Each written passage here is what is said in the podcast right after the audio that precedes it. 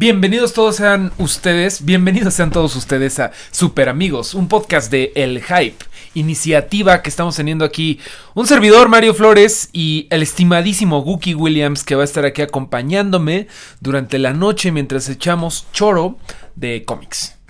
¿Cómo estás, Mario? Me muy encantado de estar aquí y de que pues estemos estrenando algo. Pues sí, esta es como la, la, primera prueba de Super Amigos, que ahorita está en vivo, pero después a lo mejor se vuelve nada más podcast, o a lo mejor se vuelve ambos.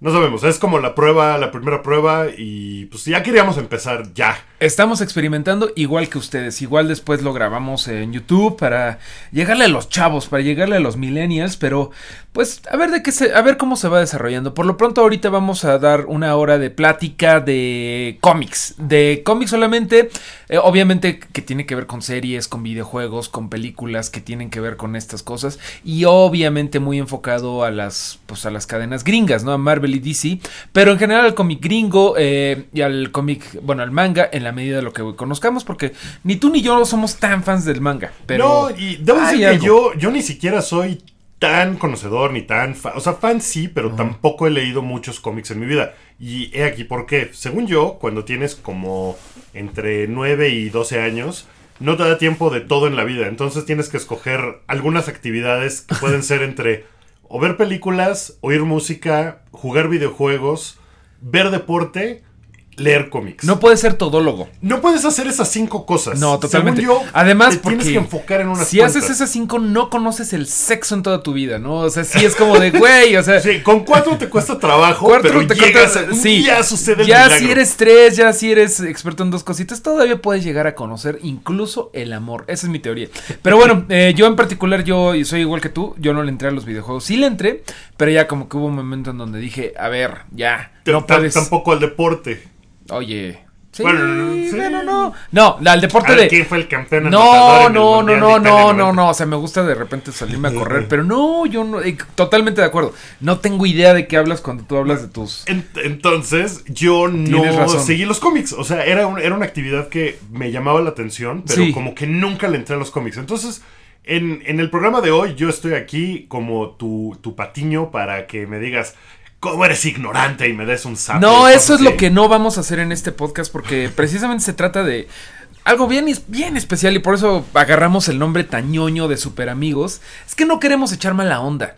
Hay muchos foros de cómic en donde te encuentras mala onda, en donde encuentras pinche niñito mimado, seguro no sabes ni qué, ni quién es Batman y cosas así. Y no, de eso no se va a tratar la cosa, ¿no? Niñito mimado como, como Bruce Wayne. No sé, exactamente. Bueno, eh... Pues, mira, yo lo que voy a hacer aquí es hacerte preguntas, porque hay muchas cosas que yo no sé y que tú sí sabes. Hemos tenido muchas conversaciones al respecto. Entonces, y pues a través de tu conocimiento. Ay, ay, ay. ay, ay pues, pues, la gente se, se, se, prenderá y dirá, ah, qué padre. Sí, o no, no eso está muy mal y estás incorrecto por las siguientes razones. Y eso está bien padre. De hecho, es hora de decir que por favor eh, son bienvenidos los, los, comentarios en el hype mismo y en arroba Wiki Williams, Wiki guion bajo Williams. Ajá, y en arroba Mario Flores. En arroba Mario Flores voy a estar recibiendo sus comentarios. Hubo bastantes hoy que anunciamos que íbamos a sacar este podcast en vivo hoy. Un saludo a Marizul Marisol, Frank Zúñiga, Feris, Francisco, Luis Soria, nos dejaron varios mensajes. Ok, eh, ahorita en el chat hay, hay, gente comentando. Y les mandamos hartos saludos. Les mandamos muchos saludos a todos los que están escuchando en vivo, gracias. Eh, el show del hype va a ser acabando este. Acabandito, como a las 9 y 20. Como a las 9 y 20 por ahí. ahí. A esa hora va a ser el show del hype. Ahorita es, eh, insistimos, un programa como piloto, de alguna forma. Pues a ver qué tal nos va, ¿no? Platicando y a ver qué tantas dudas puedes resolverme. A ver si el a ver si el estudio nos saca nos aprueba la temporada completa después de esto. Oye, pues voy a hacer lo que se pueda. Aquí me dio muchísima risa un comentario de de alguien que en Twitter que se llama Francisco que me dijo Di qué ha pasado con Batman, yo me quedé en cataclismo y no, pues eso fue en el 2000, ¿no? Este, tú, tú sabes lo cataclismo. Cataclismo es de un equipo de Batman que llevó a cabo todas las cosas que empezaron con Nightfall, cuando lo dejaron inválido. Ok. Que era, el editor era Dennis O'Neill y que se echó más o menos eh, desde el 92, yo creo, hasta más o menos 2001, donde hubo un relevo y ya empezaron gente como Greg Ruca. Pero sí fue unos cambios bien padres en Batman. Fue como todo mundo tiene una etapa en donde le agarró a un, a un personaje y para él eso es el como los años dorados, ¿no? Para mí mi, mi momento dorado de Batman fue Nightfall, cuando le rompen la espalda, Ajá. cuando sale Bane, cuando es Batman derrotado, justamente cuando estaban haciendo todos los cambios que pasó con muerte de Superman, el clon de Spider-Man en Marvel, eh, Wolverine pierde las Esto garras. es como en el 98. Estamos hablando. Eh, Nightfall es del 93, si la memoria no me falla. Eh, es un poquito, poquitito después de, de la muerte de Superman. Y justamente por la, mismo, por la misma idea editorial, como de necesitamos cambiar las cosas. Nightfall, bueno, deja a Batman este, inválido por Bane, que son más o menos la historia que se vio en Dark Knight Rises, aunque esa de hecho está mezclada con Cataclismo justamente. Pero bueno, después de que dejan inválido a Batman, eh, llega un sustituto, que es Azrael, que es una parodia de lo- del género de los cómics en los 90, que era todo este momento en donde todo el mundo traía pistolotas y pouches y Cable y Extreme. X-Men y X-Force y ah, Punisher. ten- Punisher tenía cuatro cómics regulares mensuales. Órale. O sea, era el colmo de la popularidad de, de gente como Punisher. Entonces llega un Batman que mata, que es este Jim Paul Ba- Bailey, y pues era como una crítica a, a lo que estaba pasando en los 90, ¿no? Y él se convierte en Batman. Él se convirtió en Batman un rato, después regresó Bruce Wayne, Ajá. después empezaron una serie de eventos, cada mes era un evento, ¿no? Este, bueno, no cada mes, cada año.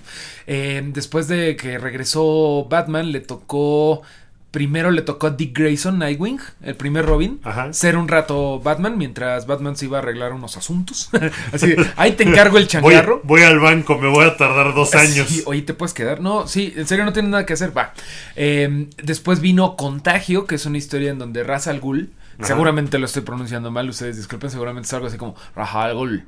No, este, le echa un virus tipo ébola. Justamente fue cuando todo el mundo estaba vuelto loco por el ébola, ¿no? Porque, ya sabes, los cómics tienen que reflejar un poco lo que está pasando en la vida real. Ra's al Ghul, como se llame, echa vibra, mala vibra, echa virus, echa el virus del Zika a Ciudad Gótica. Y bueno, es todo un relajo en donde Batman y sus aliados, que ahí es donde empieza en forma la Bat Family, eh, empieza, bueno, pues detienen el contagio. Despuésito de eso llegó Cataclismo, que es donde se quedó mi estimadísimo Francisco, que básicamente es qué pasaría si Ciudad Gótica le cayera, o sea, se cayera por un terremoto que ni en el 85 aquí en el DF, ¿no? Ok, que, que me imagino que va a ser un poco la trama de la película de The Rock del terremoto, San Andreas. Sí.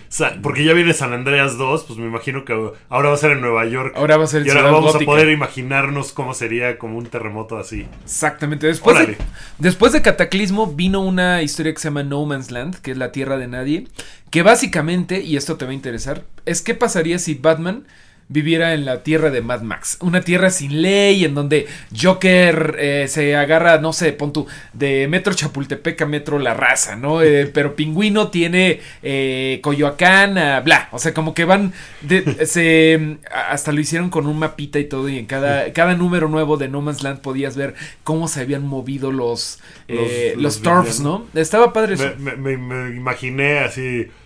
Do you witness me? Do you witness me? Exactamente, ¿no? Mashup de Batman y Sup- Batman y, um, Y Mad, Mad Max. Max. Pero bueno, Oye, eso. pero ¿qué pasa en, en Arkham cuando Cataclismo? Justamente cuando pasó Cataclismo por la clásica, ¿no? Este les dio compasión a Arkham, creo que al, al mero mero, al, al cabeza de Arkham Asylum, y los dejó libres.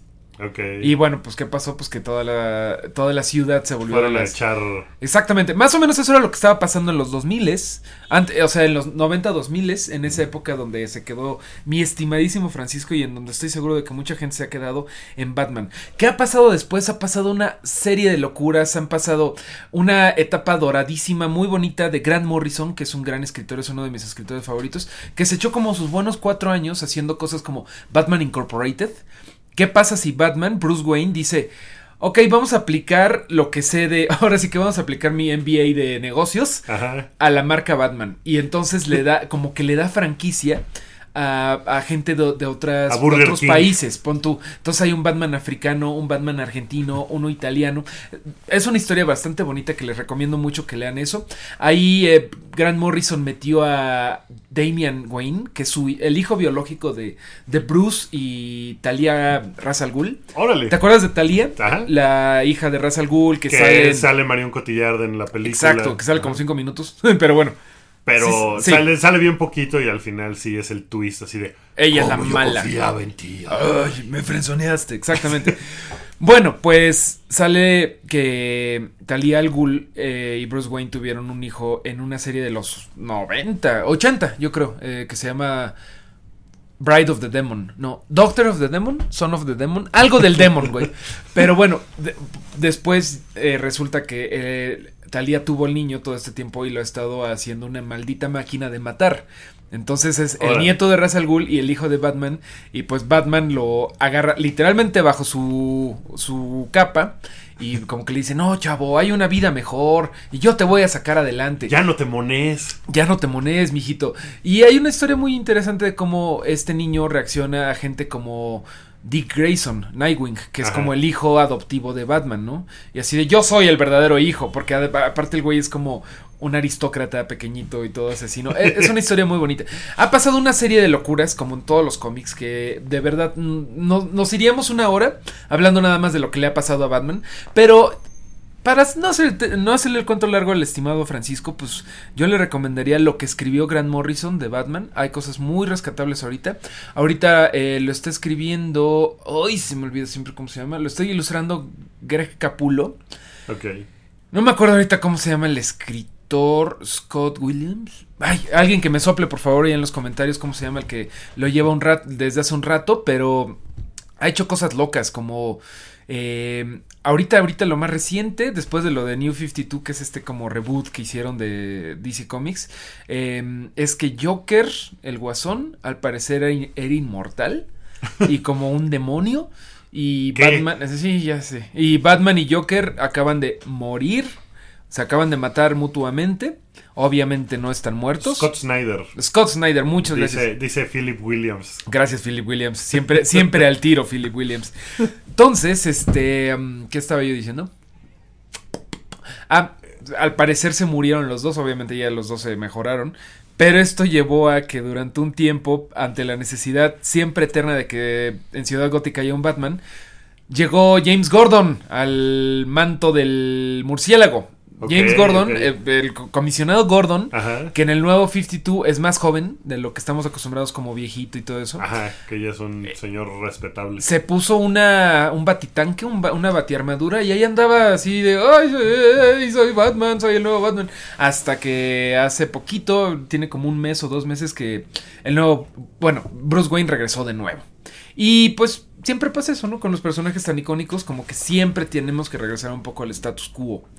Pero es, es muy de, de cómic darle la personalidad del superhéroe a alguien más, ¿no? Y hacerlo como, o sea, con Capitán América ha pasado, con Spider-Man ha con pasado. todo. Y, y sí, eso es un cliché. Bueno, Superman, no sé. Superman le pasó cuando que- lo mataron y regresaron cuatro. Había cuatro versiones, ¿te acuerdas? No me acuerdo. Cuando Había- Doomsday lo mató, si te Ajá, acuerdas de eso, sí, que sí, fue un gran evento. Que Eh, se me hace una payasada así. pues, Todo- o sea, sí. Doomsday, el personaje de Doomsday me parece horrible. Se me es muy, es muy sencillo, nonsense. es muy, es Hulk con, con, eh, con picos. Pues sí, es como. Mucha gente lo ha criticado porque es un plot device, ¿no? Pues es el Necesitamos, clon del clon del clon del clon del clon del clon, ¿no? Hasta que ya sabe cómo curar, o sea, ah, ya no se murió con navajazos. Ajá, ya, No, ahora como ya, no, ya no se murió entonces- con el ébola y eso. Sí, sí, bueno. Los noventas, los locos noventa, ¿no? Pero después de que lo mató, regresó como Cyborg Superman, eh, Eradicator Superman, Superboy y un güey que se llamaba Steel, que era como un afroamericano que se inspiró en Superman para hacerse una armadura tipo Iron Man. Y ya ahí andaba volando por ahí. Pero sí, a todo mundo lo, lo han sustituido. Con mayor o menor éxito, ¿no? O sea, por ejemplo, ahí Spider-Man, pues hubo un tiempo en donde lo sustituyó su clon, Ajá. Ben Reilly, que fue una cosa confusísima, ¿no? que aparte a Marvel le salieron malas cosas porque eh, renunció gente, mandatos editoriales, se fueron a la bancarrota justo en ese en tiempo. esa época. Es muy difícil de creer que, que se hayan ido a la bancarrota, pero en, los, en el 96 Marvel estaba en números rojos y que fue cuando empezaron a licenciar todo, a licenciar y que ¿cuál fue la primera película de Spider-Man? Eh, la de Tobey Maguire, la de Tobey que es Maguire del del 2000, 2002. 2002. Bueno, más o menos por el 96-98 ellos estaban desesperados así de güey, necesitamos dinero. Eh, ah, pues yo soy Fox y pues te compro los derechos. derechos. Va, va, va. De aquí que lo hicieron, pues salió en el 2002 Tobey Maguire. Luego Fox con los X-Men. Luego eh, con los Cuatro Fantásticos. Hulk, Y ya por ahí de... ¿De cuándo es Iron Man? ¿Como del 2008? 2007 creo. Más o menos, ¿no? Ya para ahí dijeron, oye, pues ya no estamos en números rojos, vamos a lanzarnos a hacer nosotros nuestra propia película. Que Sí, fue Iron y Man. Disney estaba ya así de... ah. Pero no sé si ya desde entonces estaba Disney con los ojos en la mira de, de Marvel. Yo creo que ya tenía planeado así como de, ah, vamos a hacer esto. Y, Que también y Marvel tiene que haberlo pensado, porque no se dejaron comprar por desesperados, ¿no? O sea, ya estaban saludables para cuando Disney dijo, a ver, ven, vente chavo. Pero bueno, eh, te digo, siempre los, los personajes de cómics se están sustituyendo por otros. Que me impresiona que eh, si fuera como en la vida real, pues sería el becario, ¿no? El que lo sustituye. Sí. Bueno, eh, ya llevas cinco años en la empresa, ya no queremos liquidarte más, entonces te corremos Superman y ahora mira, tenemos un becario nuevo joven Que sí, se sí sabe usar redes sociales. que sí le entiende a los chavos y a, la- a los memes. Entonces él, él sí va a viralizar nuestros vines, ¿no? Hay de todo y mira, de veras creo que este podcast da para mucho porque, por ejemplo, por ahí anda la nueva, hay un nuevo Thor y es mujer. Ajá, está bien padre, que de hecho es esta... es- Eso no sé, bueno, es medio spoiler. Ah, sí, pues yo, digo, yo no lo Ya he leído, tiene- pero salió como... Sí, digo, no sé, eso es un spoiler, que, eh, o sea, me lo voy a guardar porque... No, no lo digamos porque la serie lo maneja bastante bien y cuando lo revelan es como, ay cabrón. Ah, ok. Yo pensé que era algo como, o sea, como de, ah, el nuevo Spider-Man es Miles Morales. O sea, pensé que era una No. cosa así como muy abierta. No, y- es que eh, se pasaron como mm, 10 mesecitos en donde no se sabía quién es. Ahorita ya se sabe quién es.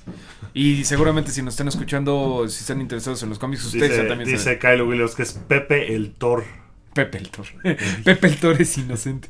Pues sí, bueno. eh, to- total que... Ah, Thor Ah, es... ta- también menciona Kylo Williams que Beta Ray Bill es chido. Que Beta, Claro. Beta Ray Bill es un personaje que, que yo como que decía, ¿qué este güey? ¿Qué? ¿No? Claro, eh, Porque, eh, ¿qui- ¿quién dice eso, perdón? Eh, Kylo, Kylo Williams acá en el chat. Ese güey es un ese güey es un pillín y le sabe bastante. Sí, Beta Ray Bill, exacto, otro Thor que lo que, que lo sustituyó, pero Y- más lo sustituyó como Bien poquito, ¿no? como Nada más fue- unos números cuando estaba en el cómic Walter Simonson, que es como el creador de Thor, un güey muy chingón, ¿no? De lo Ok. que- Que, que también sale, corrígeme si estoy mal, eh, Planet Hulk sucede... Sí, Pla- también sale en Planet Hulk, Hulk, ah, ah, exacto, O este- sea, pelean en una arena... Beta Ray Bill anda en el anda en el espacio porque Odin dijo, "No, pues este güey sí este sí sabe qué onda."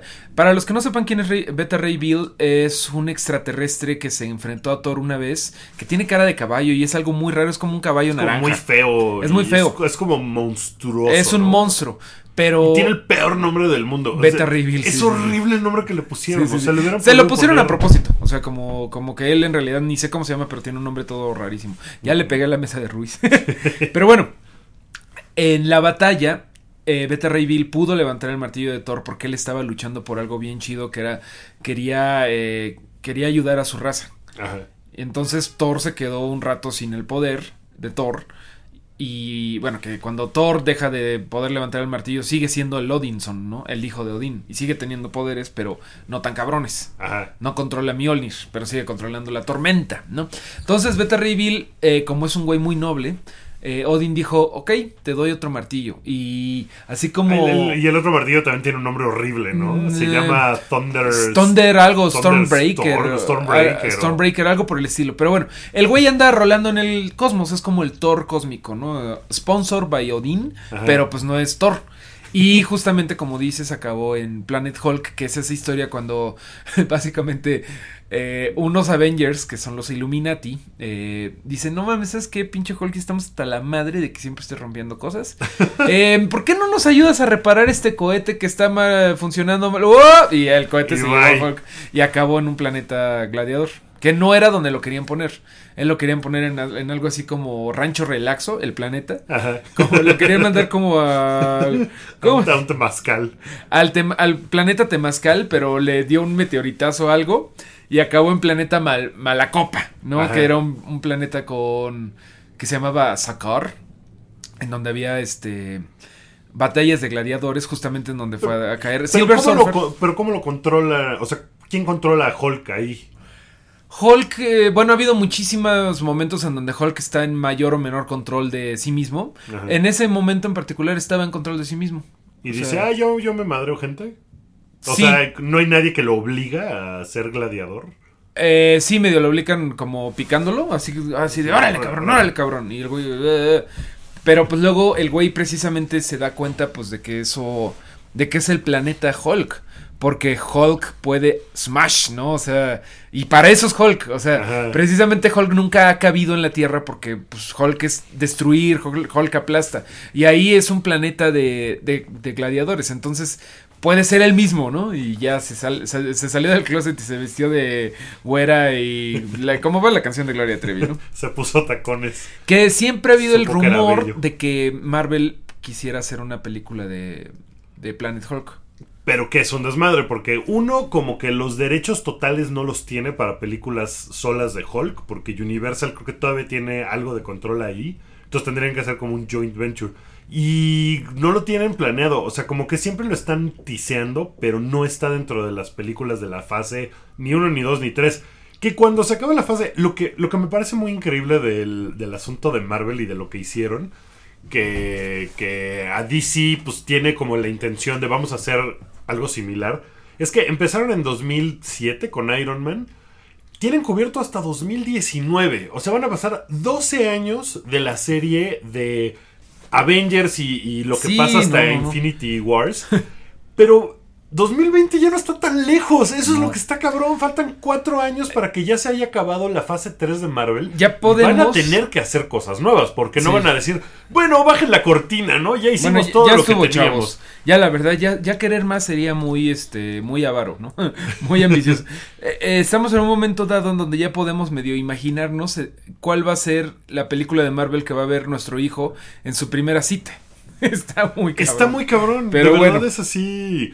O sea, la, la profundidad que tiene ese desmadre. Y pues cada vez eh, empiezan a sacar más cositas de, de por todos lados, ¿no? Ahora en Agents of Shield, que ayer regresó, ayer fue el capítulo de estreno de regreso de la temporada. eh, pues ya están armando el equipo de los Inhumans, ¿no? Que es la última película de, de la frase 3 de Marvel. Entonces ya la andan ahí como que tuneando para que, para que todo salga bien. Y, pues no sé, o sea, finalmente van a tener que empezar a hacer más cosas y para 2018 ya van a tener pensado qué rayos hacer. A lo mejor vemos Planet Hulk, a lo mejor vemos World War Hulk, ¿no? Que es otra saga que, que creo que empieza muy bien World War Hulk y a la mera hora se, se medio cae, ¿no? Pues eso Sí, siempre... cuando se empieza a madrear con todo mundo y así que llega el Ghost Rider y le dice, ah, pues en el latino te llevo. Y Ah, cosas así, que es como de, así, es la, "Ah". así es la onda, como que los cómics luego chafean, cabrón, hay que admitirlo, ¿no? Todo es muy de eventos, bla, bla, bla. Y hay unos que salen mejor que otros. Por ejemplo, World War, World War Hulk, la guerra World- mundial World Hulk. War Hulk. La guerra mundial Hulk es justamente lo que pasa después de que Hulk regresa a la Tierra después de estar en planeta Hulk y regresa muy encabronado. No les voy a decir por qué, porque eso es un spoiler. Pero les recomiendo mucho que lean eh, Planet Hulk si no lo, no lo han hecho. Pero bueno, cuando él regresa aquí, obviamente Marvel hizo como 40 cómics al respecto y las portadas variantes, porque es un negocio, ¿no? Es, es vender cómics con un tema. Y si quieres toda la historia tienes que leer todo y bla, bla, bla. Básicamente, eh, World War Hulk, Hulk eh, se trata de Hulk peleándose con todo el universo Marvel. No es tan buena. Está mejor Planet Hulk, en mi humilde opinión, ¿no? O En sea, tu humilde que- opinión. Que eso de las peleas de superhéroes y, y todo, todo eso nos lleva al siguiente tema que es eh, Civil War. Sí. Vamos a hablar de Civil War. Yo ayer te preguntaba justo eh, qué tan diferente va a ser la película. Gracias, señor productor. Eh, ¿Qué tan diferente va a ser la película del, de lo que se vio en el cómic? Porque el cómic es una saga, saga muy larga, que duró. ¿Cuánto tiempo duró Civil War? No tanto, como yo creo que un añito, algo como un año. bueno, de todos modos, meter eso en una película, que ya sabemos que la película va a durar eh, dos horas y media también, ¿no? Una eh, es del 146 minutos va a durar. Obviamente no podemos ponernos locos de que, ay, no está adaptada al 100% una historia porque... No, porque son demasiados personajes, no puedes presentar a todos los personajes. Y incluso me decías que no era buena idea porque la historia no es particularmente buena. No, yo, yo, de hecho, yo soy fan de que a veces este, limpien las historias. Soy muy fan de lo que han hecho, por ejemplo, con X-Men, este, con Days of Future Past y First Class. Así no son los cómics, pero no hay problema porque. Lo han hecho. Hombre, llegó, condensado. Hubo un momento en donde en los 90 había 16 cómics que tuvieran que ver con los X-Men eh, publicados por Marvel, por Marvel. Era cuando todo mundo era súper fanático de los X-Men por la caricatura y todo eso. Entonces está bien que lo, que lo limpien. Ahorita con Civil War, precisamente te platicaba que a mí personalmente el, el evento de los cómics es, es, del 2006 al 2007. Fue escrito por Mark Millar y el arte fue de Steve McNiven. Eh, creo que hace poco lo vi como en Summers. Lo, recién lo acaban de publicar como. O sea, Steve McNiven. No. sí, bueno. un Summers estaba ojeando ahí una. Quería ir a hacer popó, pero. Una, no, una, pero, revista Pero le decían, no, señor, tiene que pasar con su ticket. No. Anda por ahí eh, Civil War, estoy seguro de que mucha gente ya lo ha leído. Eh, fue un cómic exitosísimo que básicamente tenía la premisa de qué pasa cuando los superhéroes se pelean por un punto en donde los dos están bien. era Iron Man contra Capitán América. En ese tiempo estábamos hablando de la administración Bush se estaba acabando. Veníamos de cosas como The Patriot Act, ¿no? Que era como mucha y mucha injerencia del gobierno gringo en Puedo ver, puedo ver tus correos, puedo oír tus conversaciones. Todo es por el bien de la nación. Exactamente, y más o menos eso pasó porque eh, en la historia eh, los New Warriors, un equipo de superhéroes medios mensos, eh, están, están haciendo un reality show y por querer hacer más rating se descuidan y dejan que el villano se les vaya donde hay un, hay un kinder y el maldito villano que es Nitro, un villano de Hulk, explota y mata a chorro mil niños, ¿no? O sea, entonces toda la, todo Estados Unidos dice, pues queremos la cabeza de los superhéroes, ya estuvo hasta la madre, eh, necesitamos que se, que se registre, no, bueno, ellos no decían necesitamos que se registre, pero el gobierno dice, vamos a pues registrar esto, porque ya es mucho desmadre y Washington empieza a hacer mucho ruido y tenemos que como em, hacerlos ilegales, cosa que ha pasado con los X-Men desde que los X-Men son X-Men, ¿no? con esto de la del acta de registro mutante, bueno, pues ahora es el acta de registro de superhéroes. Y Iron Man, Tony Stark eh, y sus compañeros científicos, Reed Richards, Mr. Fantastic y Hank Pym, dicen, no, pues este, ya hicimos las simulaciones, ya nos pusimos a hacer cuentas y lo mejor que podemos hacer es apoyar al gobierno para que para darles algo y no nos vayan a cerrar a todos. O sea, si, si nos comprometemos con esto, si hacemos este compromise, podemos seguir. Podemos ganar unas cuantas cosas. Que es un poco de como Simandias, ¿no? De como Simandias, así de. el güey dice: eh, necesitamos ver el por el bien general. Hay que matar queremos acabar para, que, para que se acabe la Guerra Fría. Que se acabe la guerra. Exactamente. Y Capitán América dice: No, América es la libertad y la diferencia. Y ¡ah! América. No, y bueno, el güey dice ni madres, a mí se, nadie. Se envuelve la bandera gringa y se venta del castillo de Chapultepec de los lo, Pero a él, ajá, pero él lo recogen unas cinco águilas blancas. Y, bueno, se la llevan y el güey funda la, la Resistance, ¿no? Contra la figura de Iron Man. Oye, que a mí la idea, yo no, no, leí Civil War, pero la idea siempre me pareció bastante chida. O sea, se me hace que está padre la, la onda, como de, ah, bueno, que se enfrentan por una razón que me parece como válida. Pero tú y mucha gente me ha dicho, es bien pinche, se pone bien chafa, la historia está bien mal llevada, es un desastre. Mira, ¿qué? yo creo que sí está buena la idea y dio unas historias bien chidas. Pero por otro lado, cuando estás hablando de que fue un, un, un evento que duró un año, pues le tienen que sacar a la vaca toda la leche que va a dar. Entonces hay unos como al final de cuentas, recuerda, esto es como una telenovela y tiene que haber algo que te haga comprar el siguiente cómic. No manches que pasó esto, ¿no? Y pasaron cosas muy cuestionables, como por ejemplo, simplemente el papel de Iron Man en esto es bastante contrario a todo lo que había hecho, porque Iron Man en los 70 el güey dijo, cámara, yo pongo de mi propio dinero para que el gobierno no le diga a los Avengers qué hacer. Justamente en las películas vimos eso. Ah, en las películas el güey se la pasa peleándose y burlándose de los congresistas que lo Sam Rockwell, ¿no? Es el que el que sale en Iron Man, desde Iron Man 2, diciéndole, no, que danos todas tus armas. Exacto. Eres un arma del gobierno y le perteneces Y al el güey así gobierno de, Estados Unidos". te la pelas. El güey de ni madres, ¿no? Exacto.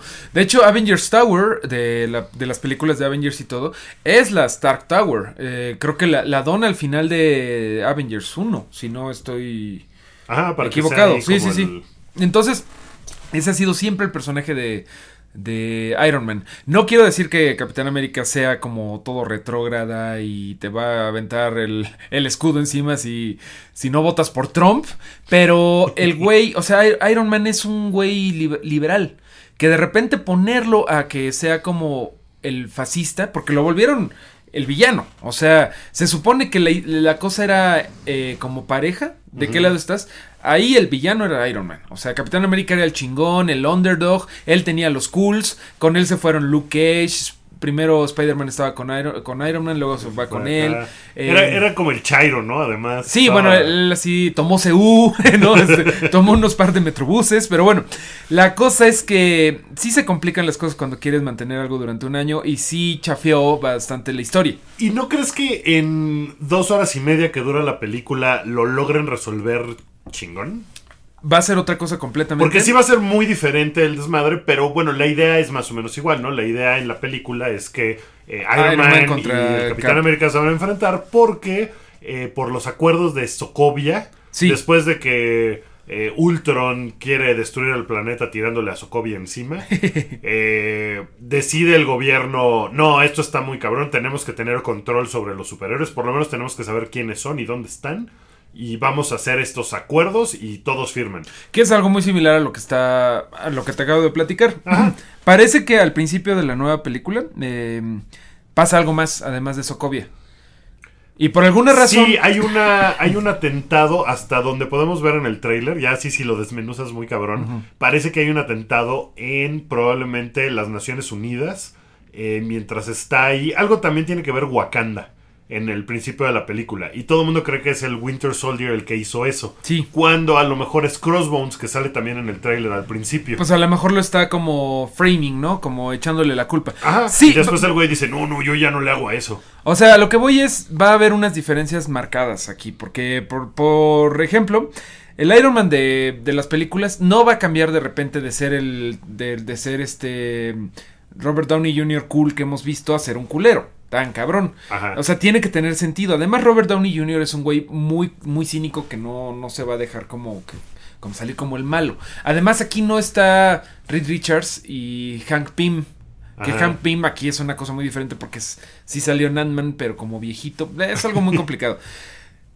Creo que sí, la historia va a cambiar bastante. Obviamente, ah, hubo gente que se quejó. Ay, no, pero ¿cómo vas a meter el Magnum Opus, que es la Civil War Comics, en dos horas y media? Pues no, es que tienes que No, tienes que simplificar. hacer otra cosa. Y no es un Magnum Opus. Y además, yo creo que lo que hemos visto en el, en el trailer no va a ser, o sea, no creo que esa escena del Winter Soldier y Capitán América madreándose a Iron Man, esa no va a ser la escena, secuencia final de la No, película. no, o sea, no, esa no. va a ser la madriza final. Yo creo que eso va a suceder a la mitad de la película hasta que llegue el varón Semo y se ponga loco y entonces algo va a pasar. También está la gran especulación de que en el cómic, en Civil War, al final se muere Capitán América. Eso podría pasar. Eso a lo mejor podría pasar, ¿no? Porque. Pero también los productores y los hermanos Russo, que son los que. los directores de la película, también han dicho que no, que el twist al final va a sorprender a todo mundo. Entonces, a lo mejor no se muere Capitán América, a lo mejor se muere Iron Man, a lo mejor no se muere nadie, a lo mejor se mueren todos. No A sé. lo mejor llega George R. R. Martin y los mata a todos con su pluma. No sabemos qué va a pasar exactamente, pero a mí me tiene emocionada esta película. Momentos que me emocionan bastante es, primero, conocer a Black Panther. ¿no? Está Que padre, ¿no? Que Black Panther ahorita... T'Challa. Black Panther ahorita... Ahorita Marvel tiene una cosa media complicada con los cuatro fantásticos porque como quiere presionar a Fox para que le den la pinche franquicia porque lo están haciendo con las patas. Sí, por favor, ya. Sí, no, Fox, eso es, no. es dolorosísimo. Pero no está publicando. Ahorita no hay cómic de Fantastic Four, lo cual es algo doloroso porque es el primer cómic de Marvel propiamente dicho. Ajá. De los primeros, porque no, no es el primero. Pero Pero es Entonces, el primero de, de un grupo de los cuatro, de, los superhéroes, de y del- superhéroes, ¿no? es el inicio de, los, la, de la edad de plata para algunos, para otros es este el inicio de, bueno, el primer número del segundo Flash de Barry Allen. Y para otros es el, la primera aparición de Martian Manhunter. Ok. Oye, ¿le, le podemos empezar a decir tuchela a ese güey? ¿Quién? Ah, Ah. tu chela. tu chela. Tuchela. Veo lo, Tuchela. Tu chela. Veo lo que hiciste ahí. Bueno, Eso te emociona. A mí, ¿sabes qué me emociona? Que se me hace que ese conflicto va a estar padre. El de Natasha Romanoff contra Hawkeye. Porque están en va a equipos estar diferentes. chingón, va a estar chingón. Y eso se me hace que está padre, porque tienen mucha historia juntos. O sea, la, la hija de Hawkeye se llama Natasha, ¿no? Sí. O sea, es así como. Puta, ¿cómo? ¿Cómo van a llegar a eso? Eso es lo que Hay me interesa saber. hay ¿Cómo cosas se van a muy poner? perras de eso. Ándale. ¿Cómo, ¿Cómo van a llegar a que, ok, vamos a enfrentarnos a estos güeyes, tenemos que pelear con ellos, aunque son nuestros súper amigos? Ay, como en nuestro programa. Como se llama el programa.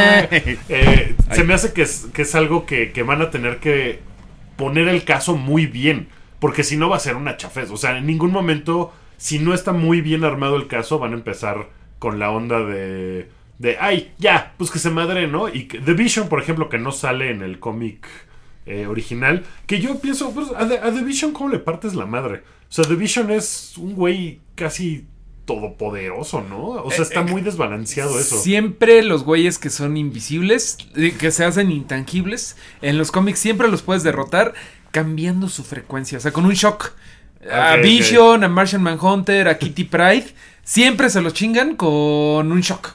O sea, les cambian la frecuencia y bla. Pero bueno, mira, por acá eh, Luis Soria, a quien le mandamos un saludo, dice que el Capitán América Ultimate del Ultimate, Ultimate Universe sí es bien retrógrada y se escandaliza de todo, ¿sí es cierto? Y él dice que la premisa de Civil War de los cómics es mejor que la historia de la película, pero no salen ni Scarlet Witch, Ant-Man ni Vision. Regresemos a las cosas que nos emocionan. ¿A ti te emocionan ver a ver cómo va a estar el pleito entre entre Hawkeye y Entre Hawkeye y Scarlet Witch. y- no, y Natasha Romanoff.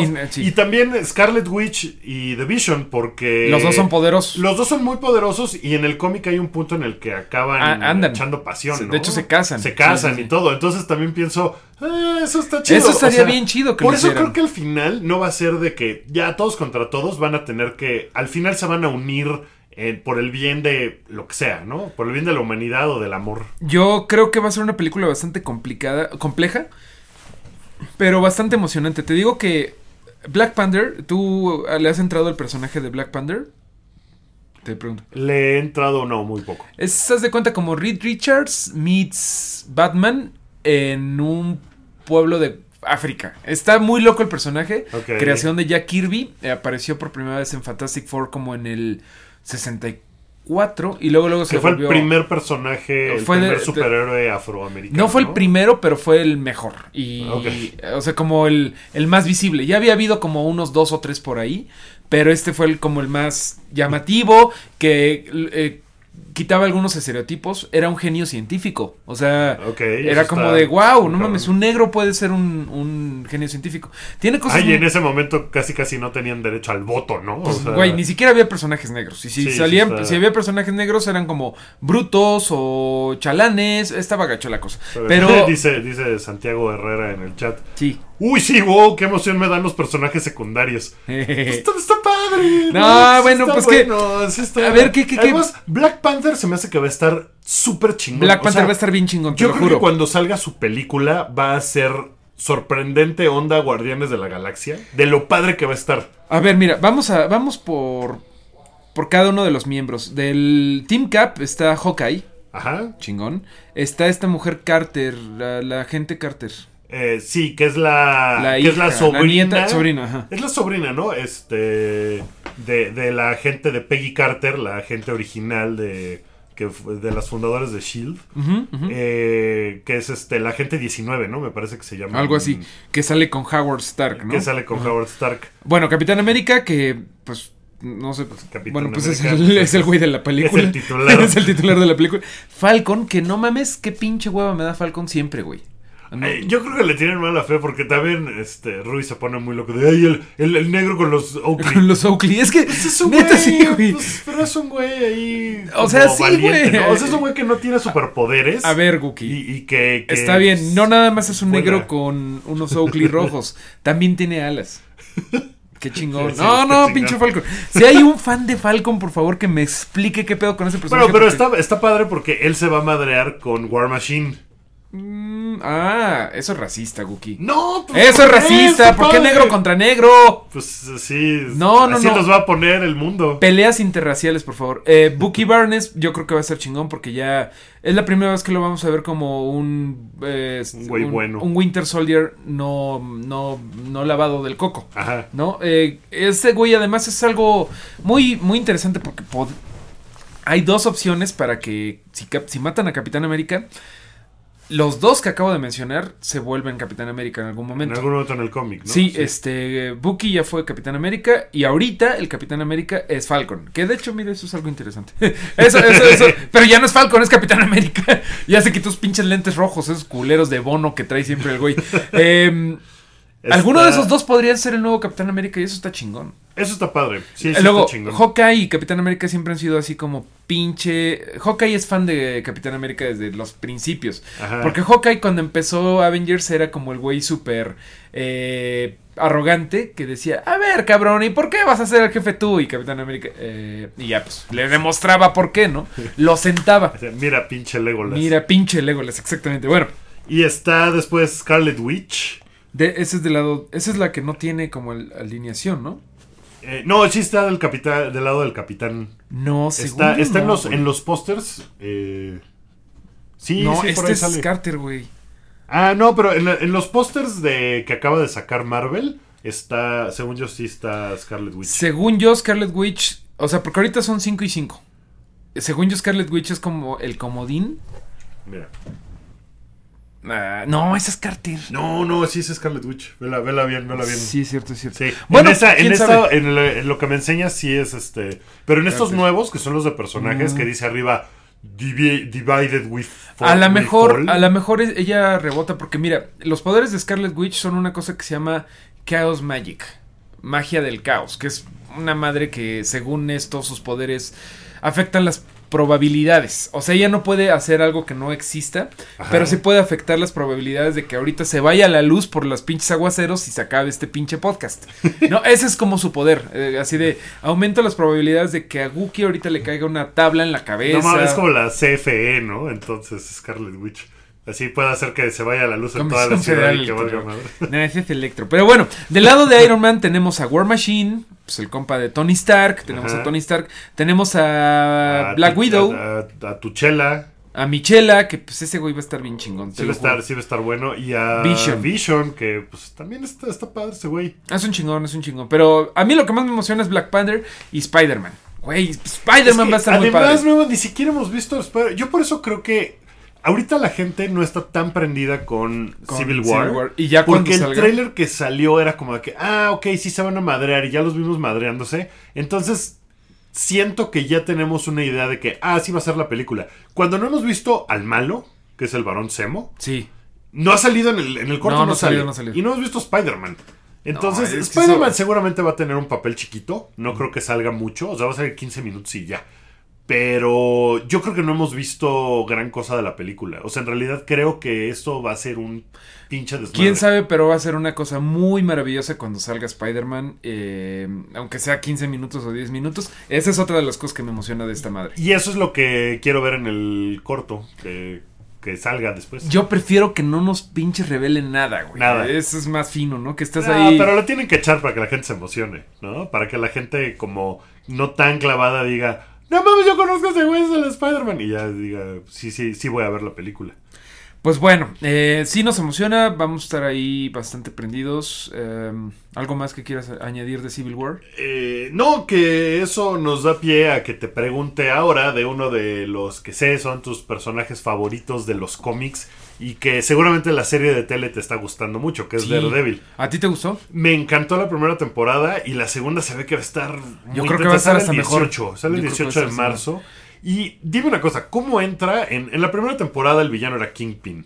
¿Es un villano original de Daredevil? No, eh, de hecho empezó con Spider-Man. Ok. Eh, empezó- eh, en los 60 todo, casi todo empezó en Fantastic Four, muy cabrón, todos los conceptos. Casi todo lo que viste en Guardians of the Galaxy empezó en Fantastic Four. Eh, los Kree, eh, Ronan the Accuser, este Thanos apareció por primera vez en Iron Man. O sea, era al principio era Fantastic Four y Avengers era la casa de todo. Pero Spider-Man también Y por ejemplo, Punisher también empezó como villano de, ¿De Spider-Man. Spider-Man? Ajá. Órale. Entonces, eh, esta temporada, o sea, Punisher en el cómic de Daredevil, ¿cómo, ¿cómo entra? O bueno, cuéntame cómo es diferente lo que vimos de la serie a los orígenes de Daredevil en el cómic. Bueno, esta, esta es una adaptación bastante fiel de varias historias que, que ha hecho, por ejemplo, Brian Michael Bendis, que, Ajá. que es un güey que le recomiendo mucho siempre todo lo que hace, es un gran trabajo. Pero Daredevil es Él como... creó a Jessica Jones, por ejemplo. sí, sí, sí. Daredevil es como un personaje que fomenta, bueno, que como que le da ganas a los creadores de hacer cosas chidas. Es un personaje con el que la gente quiere trabajar, con el que los creadores quieren trabajar. Es como ¿De de, quién es el personaje? De Stan Lee. Y no estoy seguro de si sea con Steve Ditko, no ese es Spider-Man. Creo que es con Jack Kirby. Pero sí es de Stan Lee. O sea, el personaje en sus inicios no era nada del otro mundo. Lo que le fue dando sabor fue que, por ejemplo, llegó ahí un joven Frank Miller. Ajá. Eh, él, él, bueno, pues traía toda la onda que después le metería a Batman de Soy la oscuridad y Do You Bleed y todo eso. Pero en ese tiempo eh, todavía no estaba tan oscuro y tan You will y ya sabes. Entonces, eh, tuvo un run con, con Daredevil muy bonito, muy setentero, que te lo juro que es como Taxi Driver de, de, Scorsese. Eh, antes de irse, después de ahí, ya que creció con Daredevil, se fue a hacer Batman año 1, Ok. que es muy bonita historia, y después este Dark Knight Returns y todas esas cosas que pasaron. Pero después de él, Frank Miller eh, lo ha seguido Brian Michael Bendis, que también la historia que hizo está muy chido. Y Oye, últimas ¿el cómic fechas cómo es? ¿Es colorido? ¿Es oscuro? ha habido etapas. Eh, cuando estaba Frank Miller, eh, es la etapa clásica del personaje. Y Ajá. esta, esta serie, la segunda temporada que vamos a ver, tiene mucho que ver de la serie de Frank Miller. Si quieren verle un poquito a esto, entrenle a. ¿Cómo se llama cuando matan a Electra? Cuando matan a Electra. No me acuerdo cómo se llama la historia de cuando matan a Electra. Creo que se llama Fall from Grace, Caída de la Gracia. Pero también hay una historia en donde Kingpin eh, averigua la identidad de Matt Murdock. Se la vende a alguien, ¿no? Se la Así, vende. Karen Page, de hecho, la novia, la güera. Ajá, ajá. Bueno, sin spoilers, ya, ya no vamos a decir. Pero es una historia muy buena que se llama Born Again. Que yo creo que va a ser adaptada para la tercera. Porque necesitamos como que crezca más el mundo de Daredevil antes de que Kingpin regrese y lo destruya. Es una es un momento muy bonito del cómic ese. El- Oye, es- en el cómic también es. eh, tiene esa onda católica. Cabrón, cabrón, sí, totalmente. Porque pues el güey es como hijo de irlandeses, vive en Hell's Kitchen, que es como el...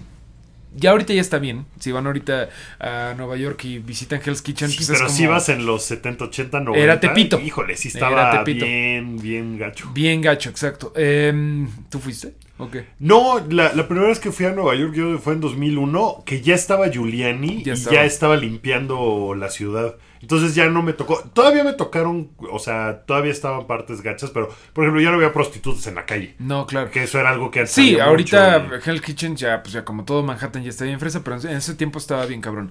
Bueno, em, lo que decías era si el cómic es oscuro, Ajá. pues Brian Michael Bendy siguió con la misma onda. Eh, hay una historia bien chida en donde ya no nada más Kingpin sabe su identidad, sino que un pinche periódico pues, lo saca del closet, ¿no? Y dicen, güey, Matt Murdock es Daredevil. Así empieza un pinche día de la vida de Matt No. Murdock, que empieza Sí, a es escuchar la gente. Spotlight 2. Eh, le hacen un spotlight y está muy chingón lo que provoca eso, ¿no? Porque Daredevil está como todo espantado y todo nervioso de eso.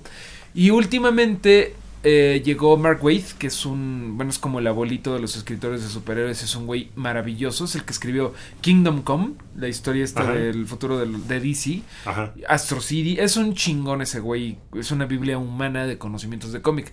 Y ese güey lo que dijo fue, ya fueron como dos décadas de Daredevil Darks. Necesitamos que Daredevil vuelva a creer, vuelva a sonreír y que vuelva a ser ese personaje que era en los 60, The Man Without Fear. Ajá. Eso es lo chingón del personaje, ¿no? Eso fue lo que hizo al personaje. No, no tanto la onda de que ah, tiene este especie de radar sónico y que está bien cabrón. O sea, más bien es eso lo que lo hace especial, ¿no? Sí, o sea, sí tiene habilidades, pero el güey lo que importa es que es un cabrón ciego aventándose del Empire State y sabiendo dónde va a caer, ¿no? Y que Ajá. es un abogado que es ciego y pero no le da miedo ir en contra del pinche criminal más buscado que es Kingpin o en contra de pinche Punisher, que bueno, Punisher va a ser algo muy chingón que a todos nos emociona porque va a salir John Berthel, eh, Shane de The Walking Shane Dead. de The Walking Dead. Que es un personaje también muy chingón porque es, es bueno, pero es malo, pero. O sea, tiene, tiene esta onda de. Por ejemplo, ahora que se enfrenta a Daredevil, ¿a quién le vas a ir, no? Porque no es que se enfrenten, no es que se vayan a enfrentar de.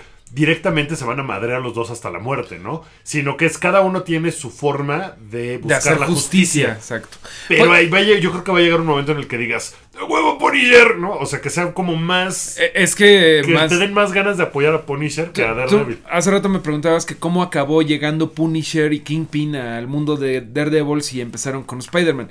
Pues el mundo de Spider-Man es más del duende verde, de Doctor Pulpo, de que clones, ¿no? Es más fantástico. Ajá. Y estos dos güeyes, aunque empezaron en Spider-Man, tienen más que ver con Daredevil, que aunque tiene poderes, sus historias son más de que eh, está buscando un, a, una, a un padrote o quiere desarticular unos pinches este, dealers.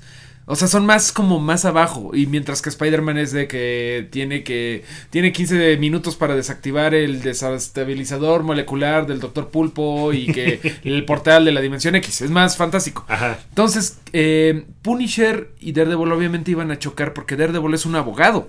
O sea, el güey anda haciendo sus pinches malabares ninja, pero el güey siempre va a querer partirle la madre a la gente, agarrar pruebas y al día siguiente tiene que estar en los juzgados para decir, para que pinche Kingpin esté en la cárcel. La super seguro, vida divertida de.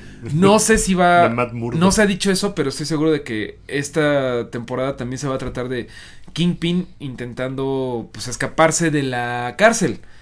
Por- Sí, tiene que haber referencias, ¿no? A Kingpin porque, como decías, es algo que, que va a estar ahí en el mundo y se tiene que hacer más grande el mundo Sí, de Daredevil. exacto. Entonces, no es algo que vayan a olvidar. Además, el personaje Es en la serie está poca Es madre. chingón, es chingón. Porque en, la- en el cómic, en el cómic Kingpin, ¿qué poder tiene? Porque Ninguno. me O sea, un solamente güey es como gigantesco, Es ¿no? un güey grande, como que su tamaño es de sumo. O sea, no está gordo, sino que es como ponchado. Ajá. Pero eso es todo. ¿Y qué es ¿Nunca tiene poderes en el cómic?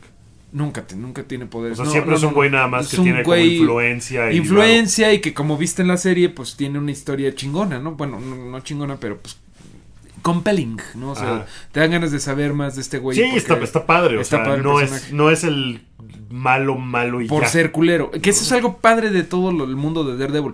Todo mundo tiene una razón. Punisher, pues es un güey que eh, últimamente le dicen en los cómics, sobre todo desde que salió un cómic que se llama Punisher Max.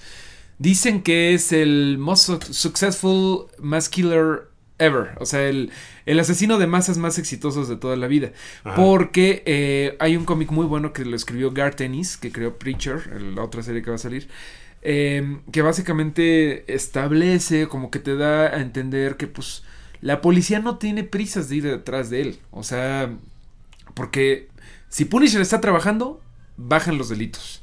Ajá. Y si Punisher está trabajando, significa que también va a matar a los policías corruptos. Entonces la policía no va a, a- a chillar porque ya están muertos los policías corruptos. Entonces, como que, por ejemplo, al, si fuera aquí en el DF, si llegara Punisher, Híjole. Em, ¿Quién está ahorita? ¿Mondragón? Bueno, no sé, el secretario de, de Seguridad Pública, pues no iría detrás de él porque, pues, diría, pues, güey, me está yendo re bien, puedo ir a ver a mi familia. Entonces, la policía está de su lado.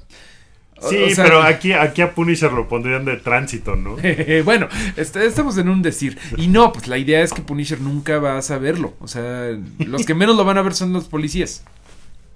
Por eso, a Daredevil le emperra tanto porque el güey sí es de, no mames, pero tienen derecho a un juicio justo y tú no eres juez, jurado y ejecutor. Y el otro güey, pum, pum, pum. Yo fui a la pinche escuela de derecho de la UNAM como para que me sabes con estas chingaderas bueno. Yo fui a la escuela nocturna. No, Daredevil era de día, pero pues, Ah, como no. sí, Daredevil está al revés. Así, Punisher está atrás de ti. Bueno, esos son los tres personajes y por supuesto Electra, que es la novia, es una de las historias de amor más bonitas del cómic. Es Ajá. como, eh, no, pero Aquí como- sale como de así ya bitch desde el principio, ¿no? Lo que vimos en el corto, en el avance, ella sale así de, hola, ¿cómo estás, Matt? No, o sea, como muy... Bueno, la idea es que eh, Matt Murdock es como este nerd de Brooklyn que es ciego y todo, pero un día conoce a una pinche griega super hot que aparte es la hija del embajador gringo en, Nueva, en, en Grecia o al revés. Creo que es, es la hija del embajador griego en, en Estados Unidos, sí. Ajá. Y, y pues siempre se lo andan queriendo matar al güey, entonces por eso como Ned Stark y Arya, así de te pagué unas clases con este güey Sirio Forel para que te aprendas a defender. Gracias, papi. Pues desde niña lo la enseñaron a defenderse. Por eso la vieja está súper cabrona y no sé cómo van a explicar aquí, cómo van a meter aquí a The Hand, ¿no? Que ya la vimos un poco en la primera temporada. Eh, Eh, la mano, eh, los sí, ninjas. los ninjas Sí los vimos. ¿no? Ya los vimos. Pues en el avance los mencionan. Pero no, en la primera temporada. En la primera Stick temporada salen, sí, sí salen, los mencionan por ahí. Y, y la china esta y, el japonés este. Bueno, eh, The Hunters son los enemigos más cabrones de... Bueno, son uno de los enemigos más cabrones de Daredevil. Oye, ¿Electra tiene poderes? No, tampoco. Nada más Eh, está. Es lo que te digo, todo es muy grounded, aunque estamos Ajá. hablando de ninjas y bla, pero... Sí, sí, sí. Y ahí, ahí hay un fun, fun fact, porque Daredevil, con todo lo que estamos hablando, eh, no sé si has notado, no, creo que no, pero bueno, la- las tortugas ninja son mucho homenaje a esto, porque las tortugas ninja se hicieron cuando estaba súper popular Daredevil. Cuando lo más popular eran mutantes, Ajá. ninja y adolescentes. O sea, los adolescentes eran los Teen Titans y los X-Men. Los mutantes eran los X-Men. Y los ninjas eran Daredevil. De hecho, en el primer cómic, cuando, bueno, la, la escena esta en donde cae un pinche, cae el mutágeno a, la- a las A las alcantarillas y le caen las cuatro tortugas, hay una escena en donde un niño ciego avienta un ciego, a un niño avienta un cieguito del camino de un del camión, y que Ajá. es de donde se sale eso. o sea, Ajá, ajá, la idea acuerdo. ahí es como que Daredevil fue el que aventó el mutágeno Para que las tortugas ninja. ya nacieran. Ay, Y ves que las tortugas ninjas, sus enemigos son The Foot Clan, Ajá. son parodia de eh, Hand. Hand. Exactamente. Ah, qué bien. Y hay como guiños de ese estilo pendejones. Y pues, bueno, pues está. Pues la temporada empieza el 18 de marzo. ¿no? Vamos a verla muy está cabrón. bien padre. Y entonces, para entrarle a Daredevil, ¿recomiendas leer lo de. hay muchas cosas clásicas de Daredevil, pero recomiendo lo que haya hecho Frank Miller. Hay un hay un cómic que se llama mm, eh, Frank Miller Visionary, no, Daredevil Visionaries. Ajá. Eh, y es todo lo de Frank Miller. Pero bueno, ahorita con el dólar, pues va a estar caro. Ah, Pero bueno, en general pero- hay historias buenas. Este, lo reciente está muy chingón lo de Mark Wade. Pero eso creo que sí necesitas Más. saberle un chingo. Porque es como mucho guiño al pasado. Recomiendo mucho, mucho, mucho este. Empezar por Frank Miller. Por lo de Frank Miller. A mí ya no me cae bien Frank Miller, pero neta, eso todavía me gusta mucho. Todavía estaba. Sí, padre. sí, sí. Ok. Listo. Pues muchísimas gracias por escuchar el primer Super Amigos. Espero que les haya gustado y En, vamos en a ir. chat, en el chat preguntaban si sí ese era el nombre de verdad. No lo podían creer. ¿De quién? ¿Qué? De Super Ah, Amigos. Sí, a huevo. Son super amigos y se tiene que decir así. Bueno, pues todo es un work in progress. Y si se les ocurre un nombre mejor, pues venga de ahí. Mira, en este, en este canal que es el Hype, tenemos un programa que se llama Huevo Pochado. Exacto. Que no haya uno que se llame Super Amigos, por favor. Exactamente. Además, es que nos pusimos a buscar y no hay nada que se llama Super Amigos. O sea, además de los Super Amigos, la, Ajá, ajá. de- mientras tanto en el Salón de la Justicia. No hay nada más, nadie, nadie lo ha agarrado antes. O sí, sí, pues corríjanos y ya nos la cambiamos y le pedimos perdón a, a los otros Super Amigos. Pero bueno, pues muchas gracias y vamos a estar. This is a work in progress, ¿no? Este es un trabajo en progreso. Sí, este fue el piloto. Vamos Sí. a seguir platicando. Pero bueno, yo me lo pasé muy bien. Aprendí mucho y voy a buscar cosas. Y ese es el chiste de este programa. Pues aprender, comentar, discutir. Eh, después hablaremos de eh, quiénes son los mejores villanos de X cómic. Vamos a recomendar más Sí, cómics. Yo voy a empezar a leer más cómics. Esa es como mi misión en este programa. es empezar a leer más cosas. La- el- te acabo de prestar Saga y tú le entras. No, no te lo presté, güey. No Tú- me lo prestaste, Te lo recomendé. Saga es un cómic de Image que podríamos tratar un Image poquito. tiene muy buenos cómics. Image es muy padre. El, el siguiente Super Amigos podría tratarse de los cómics de Image para que no todo sea Superman y Batman y, Y Marvel, ¿no? O sea, Capitán, Capitán. Araña y este. Pero bueno, pues, ¿por, por qué no nos dicen, por favor, en, algún medio que tengan a su disposición, qué es lo que les gustaría que platicáramos aquí? Y luego se vienen a platicar con nosotros. Y luego se vienen a platicar con nosotros y, y, pues ya, ahí está. Pues gracias por escuchar. este, eh, esto lo van a poder encontrar descargable en el sitio del Hype.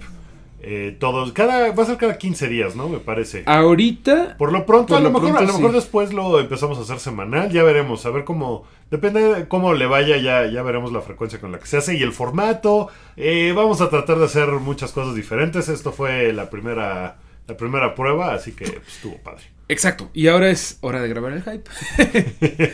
bueno, que luego ustedes ya lo escucharán por ahí. Muchas gracias. Bye. Se me fueron, cabrón.